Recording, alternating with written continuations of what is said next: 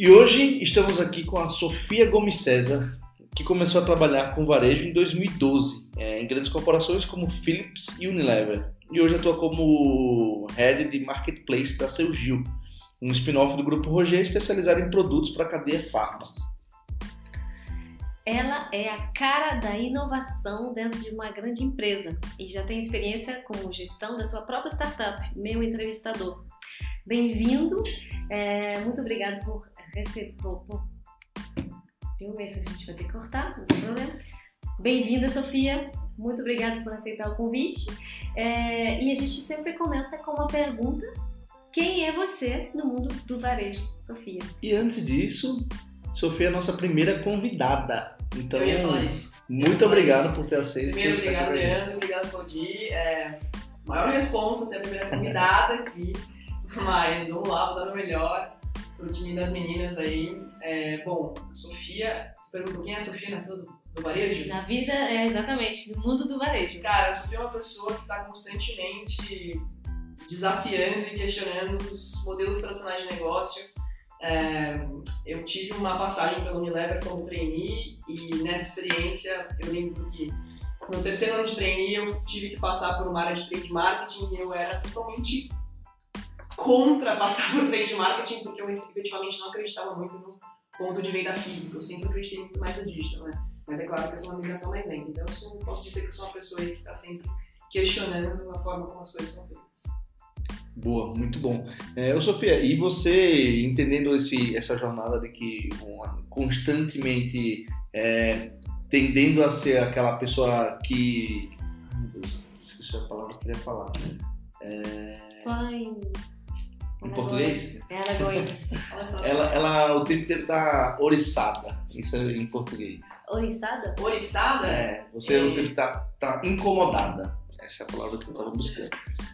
Sofia, entendendo esse seu perfil de incômodo constante com o mundo atual, como ele funciona, é, você acabou indo para uma grande corporação, como o Grupo Roger, e junto deles criar um spin-off que é o Seu Gil.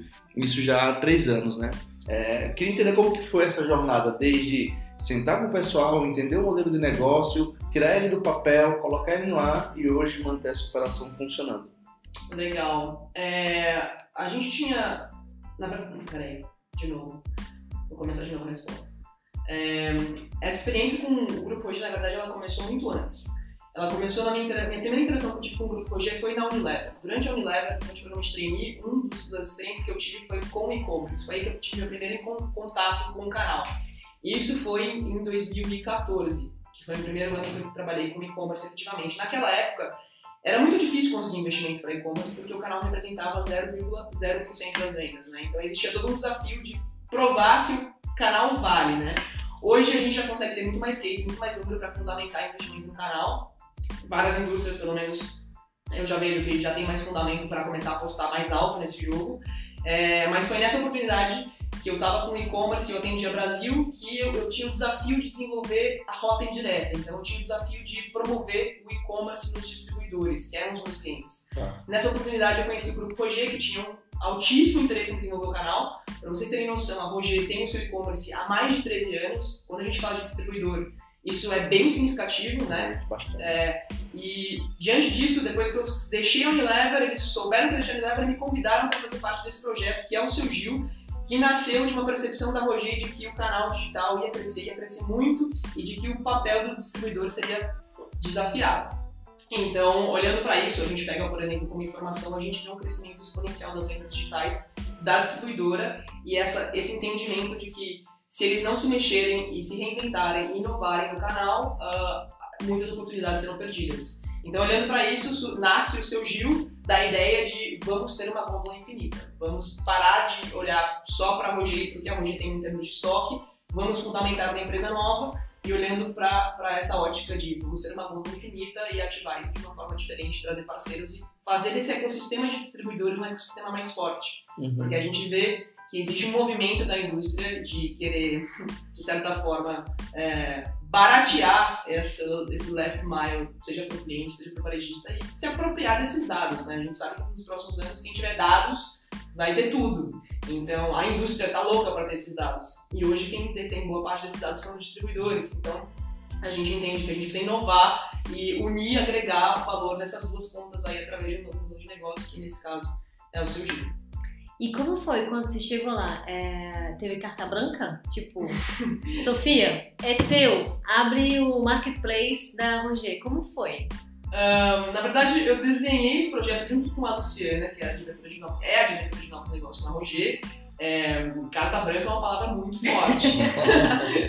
Não é exatamente carta branca, mas a gente sabia um pouco das rachaduras que existiam no nosso teto. E a gente entendia que existiam algumas boas oportunidades de fazer diferente.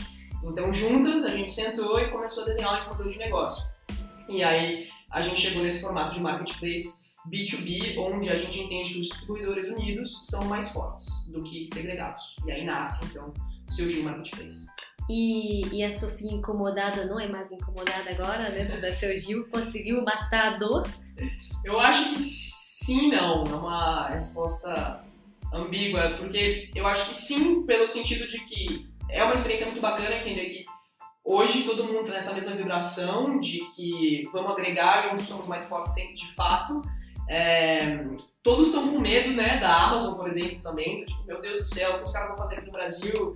É, o que a gente pode fazer para se proteger desse gigante? Então eu acho que existe esse sentimento de união e principalmente troca de aprendizado e experiência entre os distribuidores. Hoje eu vejo isso como muito positivo pro, pro ecossistema como um todo.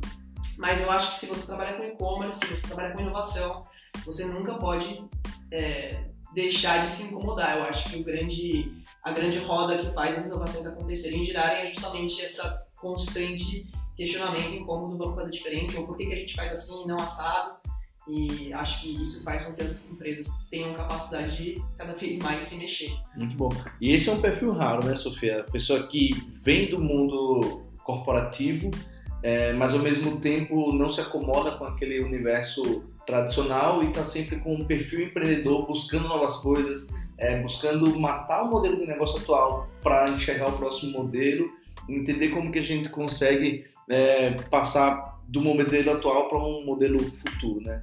De, olhando para esses dois mundos, o mundo do universo é, tradicional, dos negócios tradicionais, e olhando para esse teu outro perfil, um empreendedor incomodado que está sempre em busca de, de, novas coisas, o que, que, te encanta em cada um desses mundos? Boa pergunta, Leandro.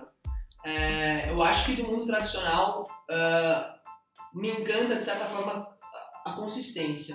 Eles são muito consistentes nas decisões, eles são muito consistentes na forma como eles fazem negócio, não que o mundo novo seja inconsistente na forma como faz negócio, mas eu acho que na forma com que os, os processos acontecem e os resultados são avaliados e as decisões, uma vez tomadas, são tomadas.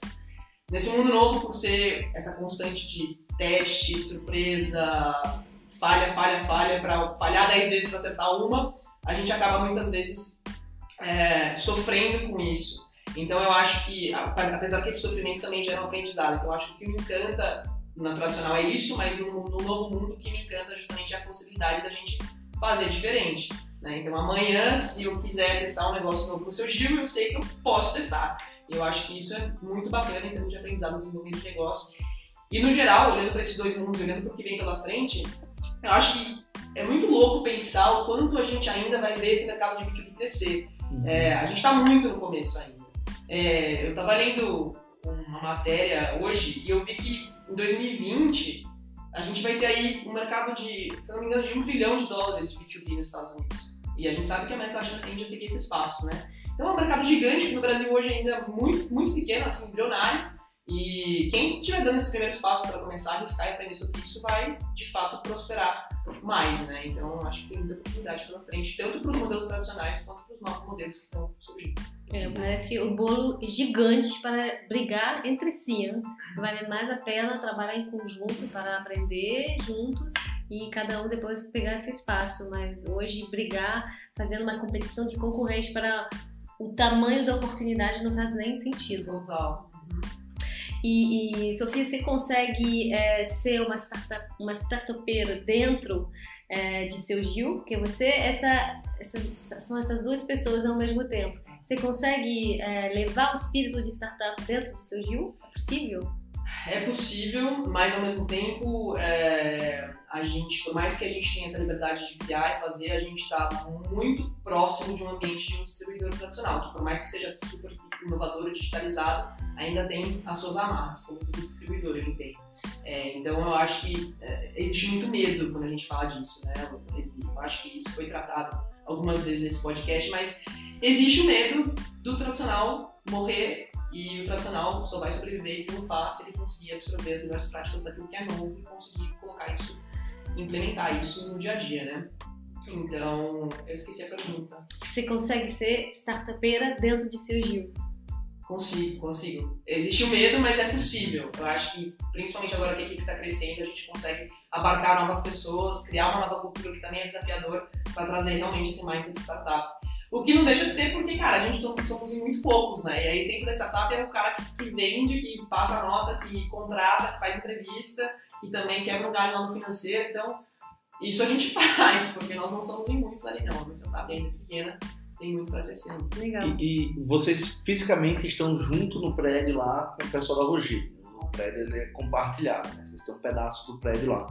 Vocês acham que nesses três anos, o quanto que a Seu Gil já contaminou culturalmente a, a Roger, né, em termos de pensar em processos mais ágeis, inovadores, compartilhar informação, transitar mais rápido entre as áreas? Você acha que isso tem, tem é, afetado culturalmente e positivamente ao Grupo Roger também? Essa é uma boa pergunta, mas ainda não dá para responder, porque é muito recente nossa mudança para dentro da Roger. A gente estava ah, fora, e aí a gente veio para dentro. A gente estava tá num outro galpão e mudou agora para dentro de um galpão ali anexo dentro da Roger.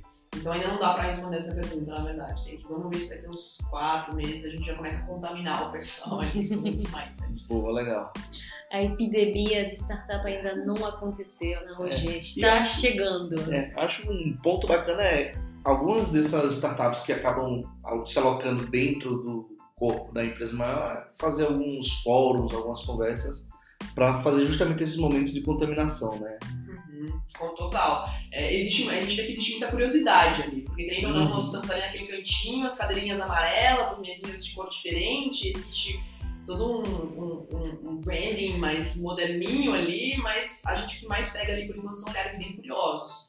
A gente ainda não, como a gente tá, acho que faz nem três meses que a gente tá lá, é, acho que aos poucos a gente vai gerando essa curiosidade, também gerando medo, que como eu falei faz parte, vai... Gerando interação também, interação, trabalhando um Exato, a gente vai, vai direto, a gente vai muito no jurídico, perguntar, a gente pode fazer isso? Vem cá, deixa eu e eles olham, respiram fundo e falam, então, vamos ter que ver, tá? Porque a gente sempre vem com umas ideias pouco ousadas, então é sempre bom ter um aparato jurídico da UG, porque a gente dá susto lá. Uhum. E eles ficam sempre espertos ali. Então é muito bom, acho que isso vai, vai agregando sempre.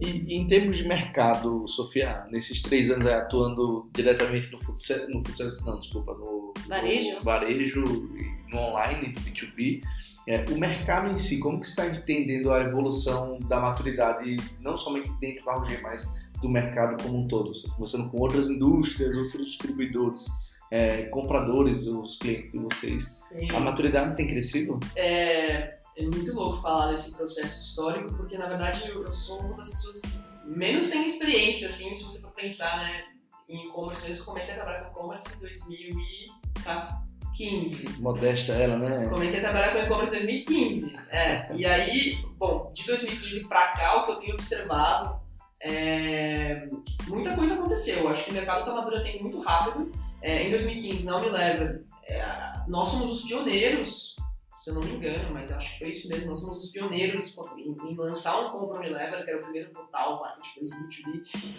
É, e de lá para cá, a gente viu várias indústrias seguindo esse caminho e aprendendo com isso. Eu entendo que esses movimentos todos são de aprendizado, mas que no final do dia o ecossistema, como já falei, vai ganhar quando todo mundo começar a se agregar. E essa é a lógica do marketplace, né? Vamos colocar todo mundo num lugar só, porque a gente entende que esse lojista ele não vai querer ter 15 logins, 15 senhas, 15 abas para fazer uma compra. E a questão é como a gente consegue agregar isso da melhor forma possível, né? Então eu vejo que existiu um aprendizado muito rápido das indústrias. Pelo menos em 2015, por exemplo, não era a meta do presidente da Unilever e-commerce. Agora eu tenho certeza que se você for uma Unilever e você perguntar para o presidente quais são as metas dele, tenho certeza que uma, uma dessas metas vai ser desenvolver um canal digital. E eu aposto que essa meta está presente em todos os presidentes de todas as multinacionais hoje. E é uma coisa que em 2015 certamente não estava. Eu acho que isso tem mudado muito. A gente recebeu o Dante da Unilever e, e, aí ele contou essa história de como é, ele mudou de perfil, de trabalho. E você estava lá quando ouviu essa revolução na Unilever. Então eu acho que você é uma pessoa que nasceu na revolução do B2B digital na Unilever logo em seguida saiu e fez o seu próprio caminho e então eu acho que você é uma pessoa que tem muita expertise e muita experiência.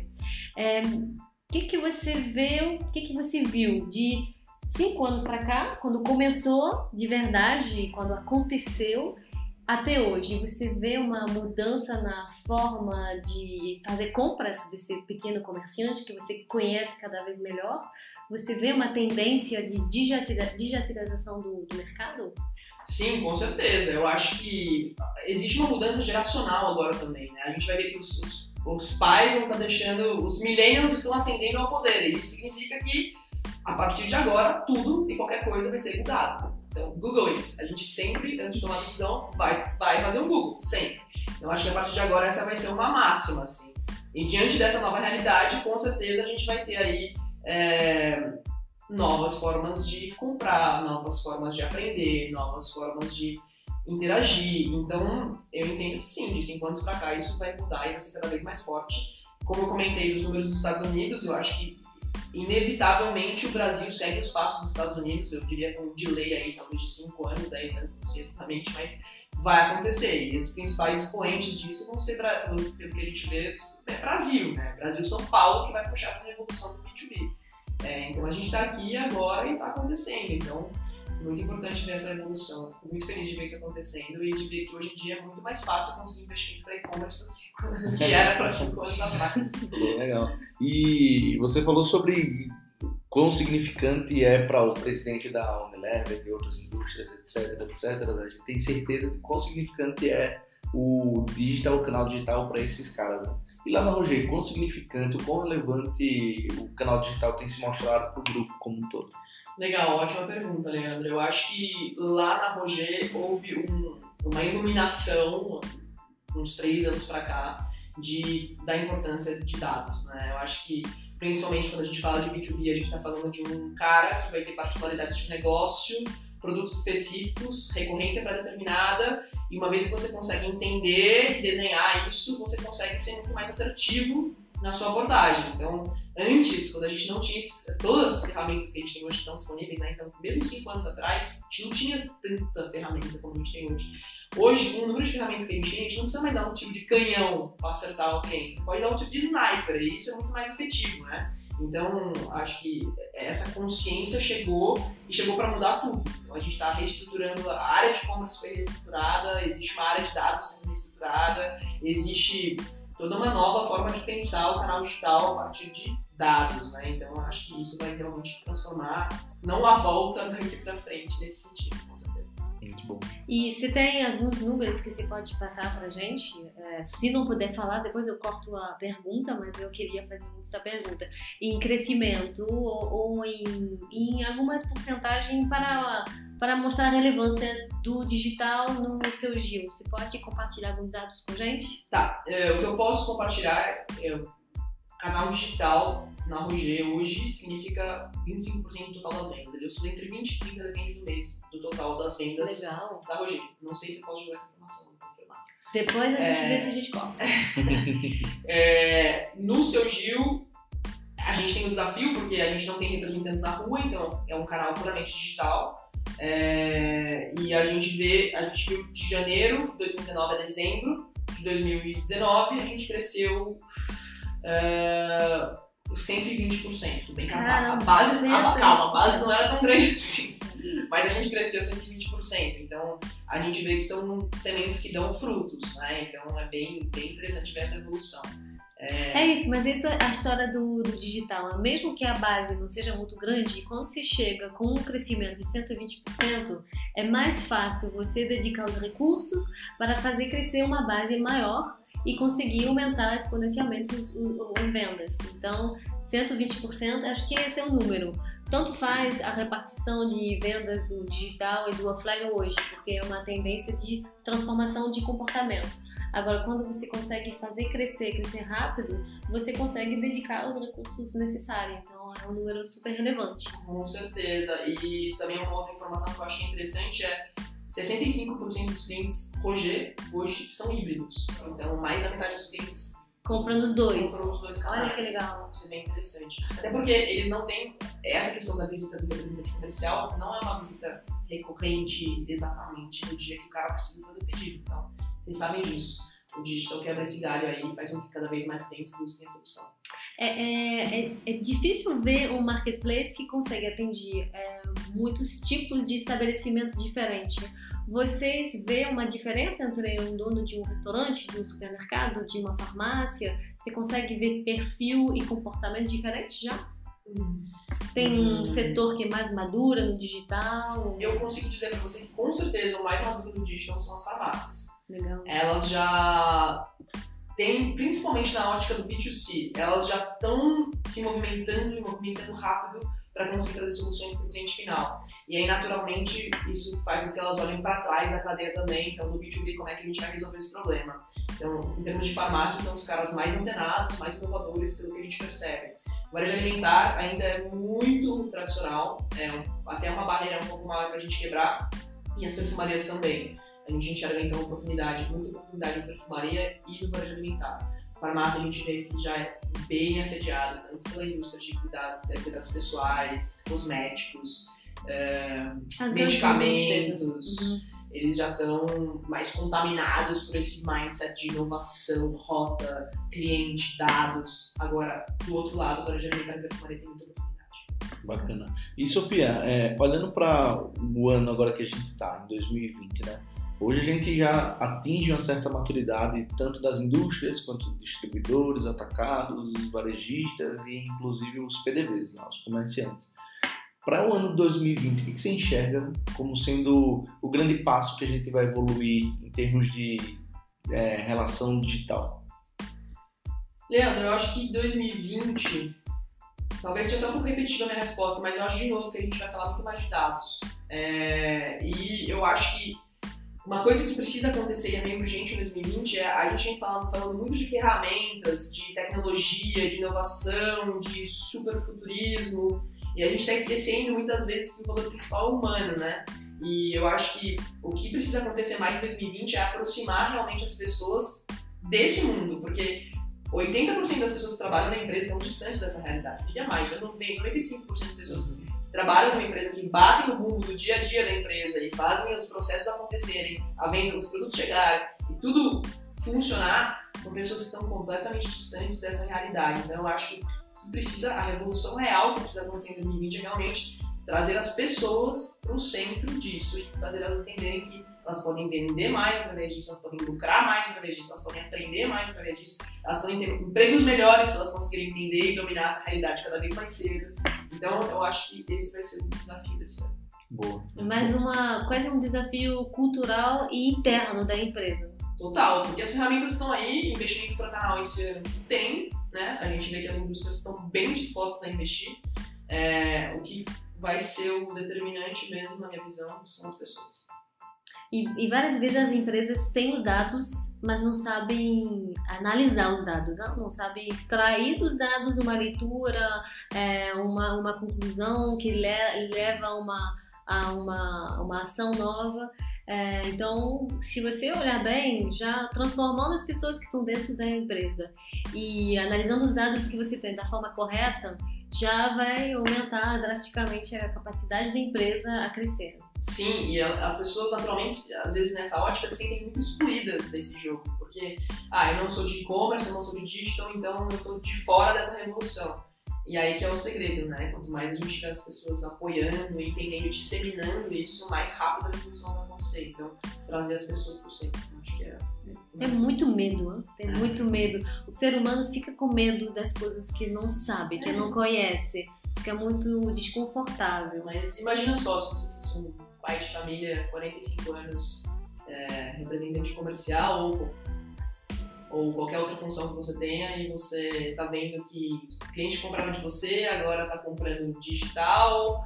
Então eu acho que quando a gente traz essas pessoas para o centro, a gente começa a criar mecânicas para que elas não sejam excluídas, sim inseridas. A própria Roger, por exemplo, isso é prática de vários distribuidores que têm e-commerce, comissionam 100% os pedidos, né? Para esses caras também acreditarem que essa também é uma ferramenta para eles se empreenderem. Ganhem dinheiro enquanto está dormindo. Seu cliente pode estar comprando enquanto está dormindo. Fantástico! Você pode ganhar dinheiro enquanto está dormindo. Isso é uma prática que a gente tem visto com todo mundo que a gente vem conversando. E que, na verdade, é um, é um, um exoesqueleto do, do vendedor, né? Ele usa isso como, é, enquanto ele está abrindo novos canais, ou enquanto ele está visitando, vendendo um mix novo, a ferramenta está dando pedido para ele.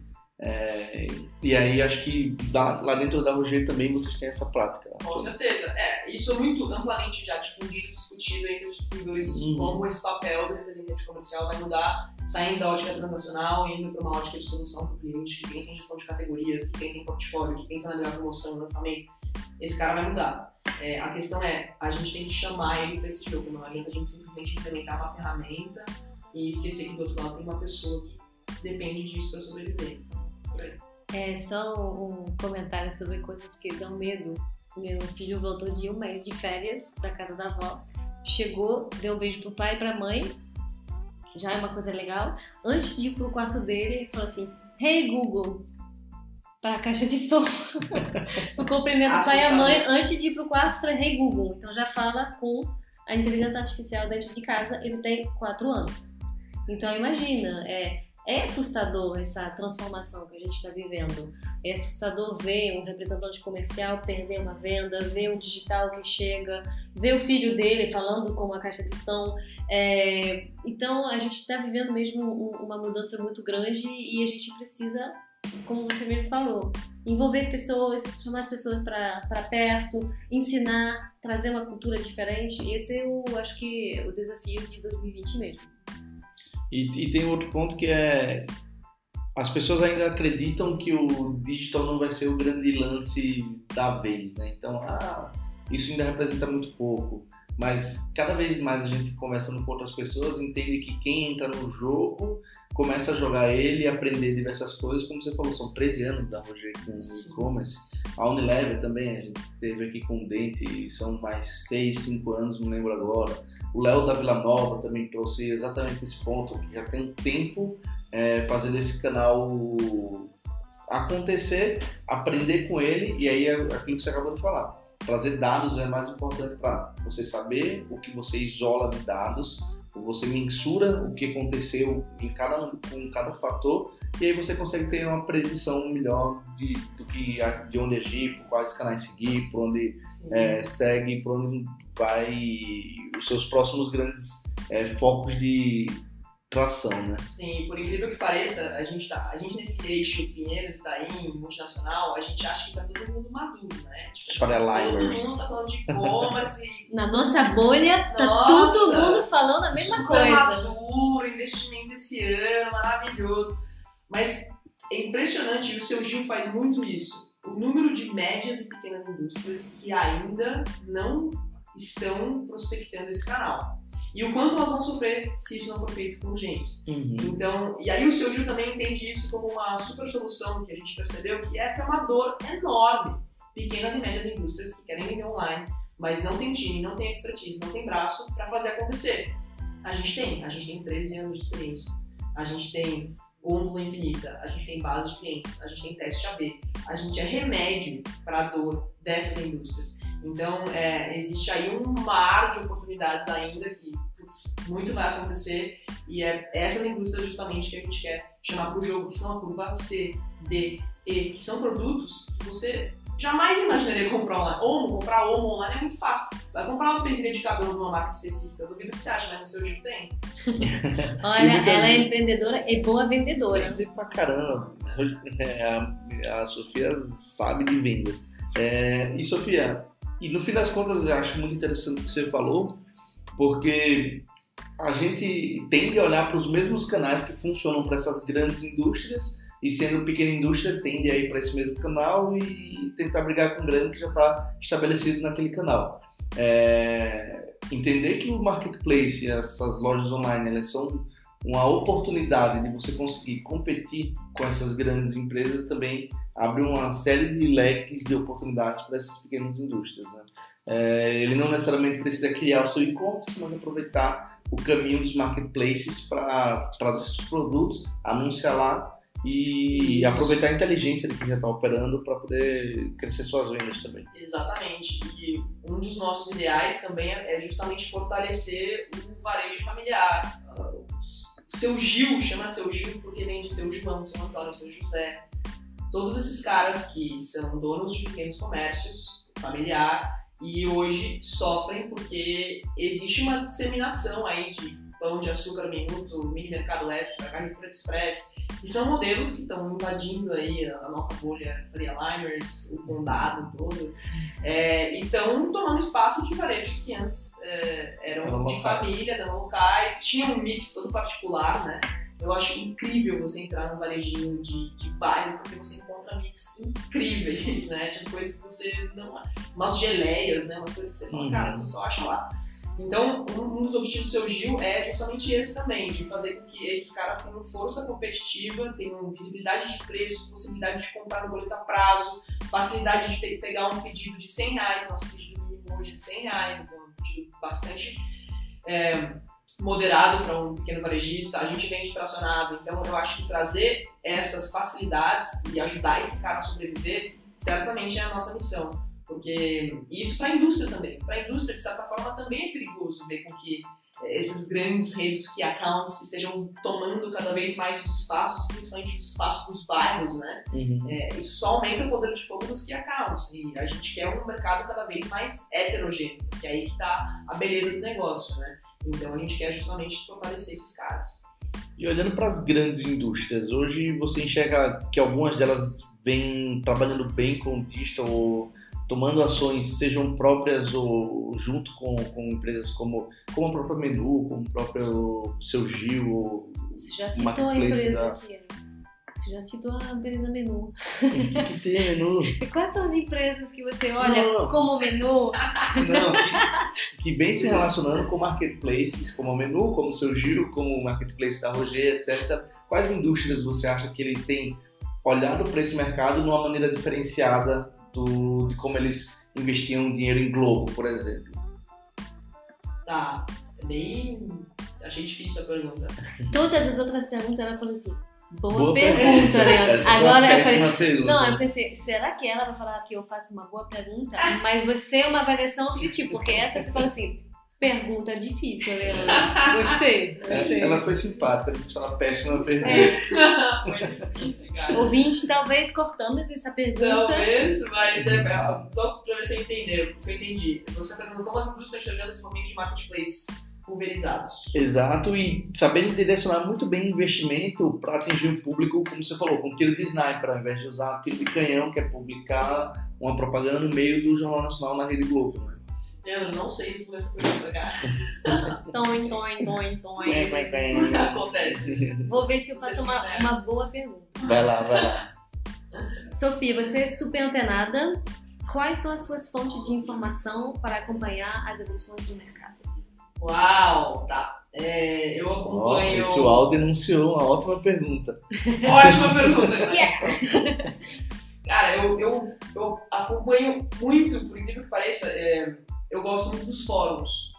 Claro que eles acontecem pontualmente. Mas se às vezes eu quero saber sobre um assunto específico, eu busco para ver se já tem alguma palestra desse assunto nos fóruns do e-commerce Brasil. Todos os conteúdos de e-commerce Brasil estão disponíveis no YouTube. Eu acho, posso falar besteira, mas acho que todas as palestras estão disponíveis no YouTube. E às vezes eu quero saber de alguma coisa específica, eu busco alguma palestra de lá, porque lá tem exatamente a realidade do nosso mercado, né?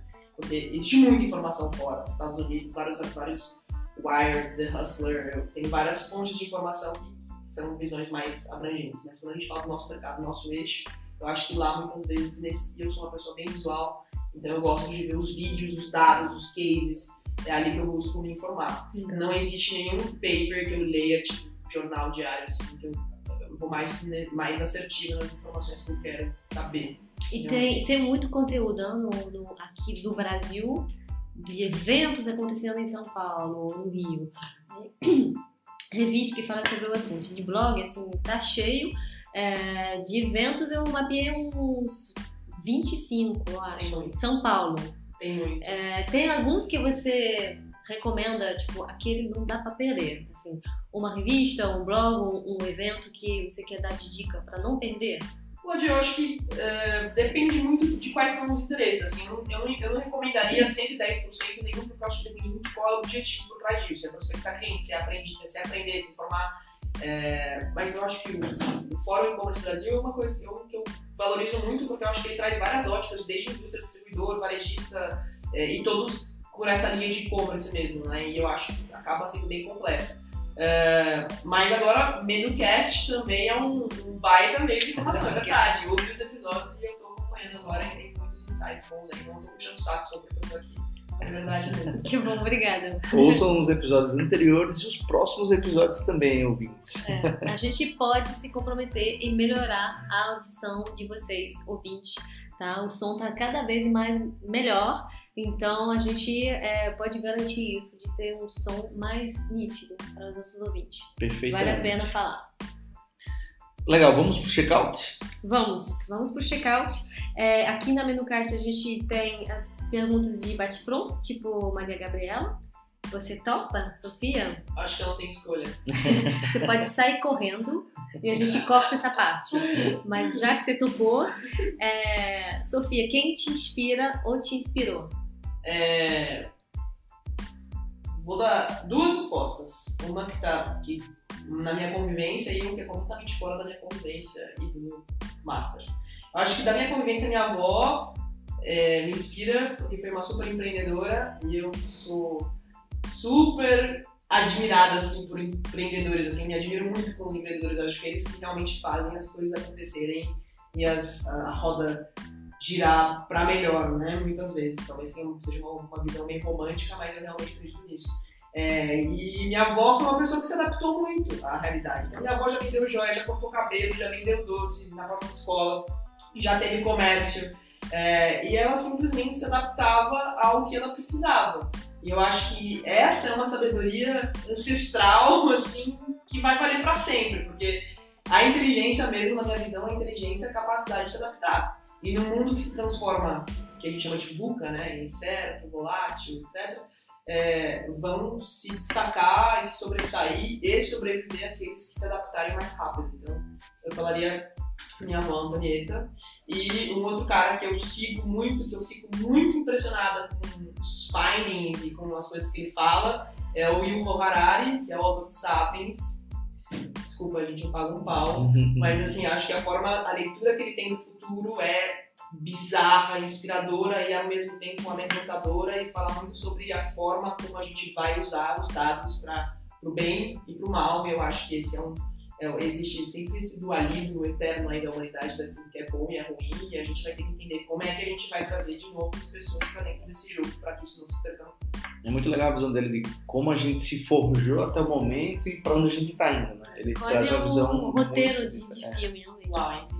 Inclusive tem uma série no Netflix inspirada no, No, no, no no, no Sapiens, que é as Crônicas de Nardal, se não me engano. Bota o link. Muito bom, gente. Quem não leu, Sapiens, leiam, vale a pena. É muito bom. Outra pergunta, Sofia, o que te faz levantar da cama todos os dias?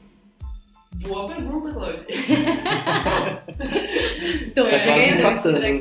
É, eu acho que ser uma pessoa melhor, assim, do que eu fui ontem. Eu geralmente faço um exercício quando eu vou dormir que eu tenho que lembrar tudo que eu fiz no dia, né? Tipo, o que foi bom, o que foi ruim, o que foi legal, o que que- onde que eu passei vergonha. e aí eu acho que esse é um exercício bom para no dia seguinte eu estar com essa memória mais bem computada e pensar, bom, isso eu vou melhorar hoje, vou tentar ser melhor aqui e assim por diante. O que me mexe também, além disso, é poder compartilhar o que eu sei, o pouco que eu sei com as pessoas da minha equipe. Tem muitas pessoas, por ser uma startup, por ser uma startup pequena, por ser uma startup localizada em Atibaia, tem muitas pessoas que trabalham lá que querem muito é, trabalhar com e-commerce, mas nunca viveram isso, né? Então compartilhar um pouco do que eu sei com elas também é uma coisa que me motiva a acordar e trabalho todos os dias. E onde você busca a sua energia? Acho que certamente nos esportes. Acho que eu, eu sou viciada em esporte, gosto muito. E é ali quando eu tô correndo, quando eu tô jogando bola, squash, que eu consigo entrar em modo de navegação, assim. E aí as coisas começam a ter outras perspectivas, ideias surgem. Eu acho que é uma, essa é a minha meditação, é ali que eu me carrego. Quais esportes você pratica com recorrência atualmente? Futebol, squash e academia. Squash você compete, inclusive, né? Eu soube disso. Inclusive, convite. Então vamos lá, vamos chegar. Mas é amador ainda, mas quem sabe de profissional. Muito bom. Ah, gente, daqui a pouco assim, podcast Menu Cash como campeão de medalha de ouro. De... Nossa. E a última desse, desse, dessas perguntas de bate-pronto, qual ritual você não abre mão? Ritual que eu não abro mão? É... Pode ser jogo de futebol na terça-feira à noite. Pode ser. Pode ser, né? Eu acho que eu acho que todo, todo sábado de manhã eu jogo squash. Então eu vou falar isso. Eu acho que. E é legal que o squash é um esporte individual, então tem, você não pode culpar ninguém se jogar mal, né? Então eu acho que esse é meu ritual, assim, é aquele momento que eu deixo todos os, os, os infernos na quadra e me resolvo comigo e, e o meu exorcismo acontece aí. É muito bom. Muito legal. O Sofia, ia chamar Claude. Sofia, a gente agora no final sempre pede para os nossos convidados deixar aqueles 10%, aquela gorjetinha é, para os nossos ouvintes. O que, que você deixa de gorjeta? Legal. É, eu acho que a revolução tecnológica ela está acontecendo. É, ela depende de muitas variáveis, como processos, como tecnologia, como recursos. É, mas, de novo, falei isso o episódio inteiro, foi mal, mas vou falar de novo. É, de novo, a revolução verdadeira vai ser pelas pessoas. Então, eu acho que 2020 daqui pra frente, não só 2020, mas daqui pra frente, pela próxima década, tranquilamente, eu acho que a gente pode falar que a gente precisa trazer de volta as pessoas pro centro, né? A gente está muito centrado em dados, informação, ferramentas, tecnologia, meu Deus do céu, tudo é possível, o céu é o limite. E a gente está esquecendo que as pessoas são muito importantes nesse processo. Então, pra mim é isso. As pessoas potencializadas pela tecnologia, não ao contrário. Exatamente. Muito bom. Ficou bonito.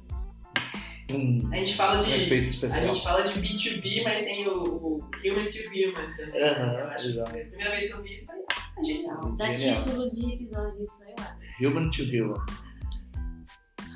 Muito bom. Espero que você tenha gostado desse episódio. É, não deixe de ouvir os seus comentários. Desculpa, é é isso aqui, né? Não. Ah, você adora essa parte. Vamos lá. Estamos abastecidos, Claudine? Estamos mega abastecidos.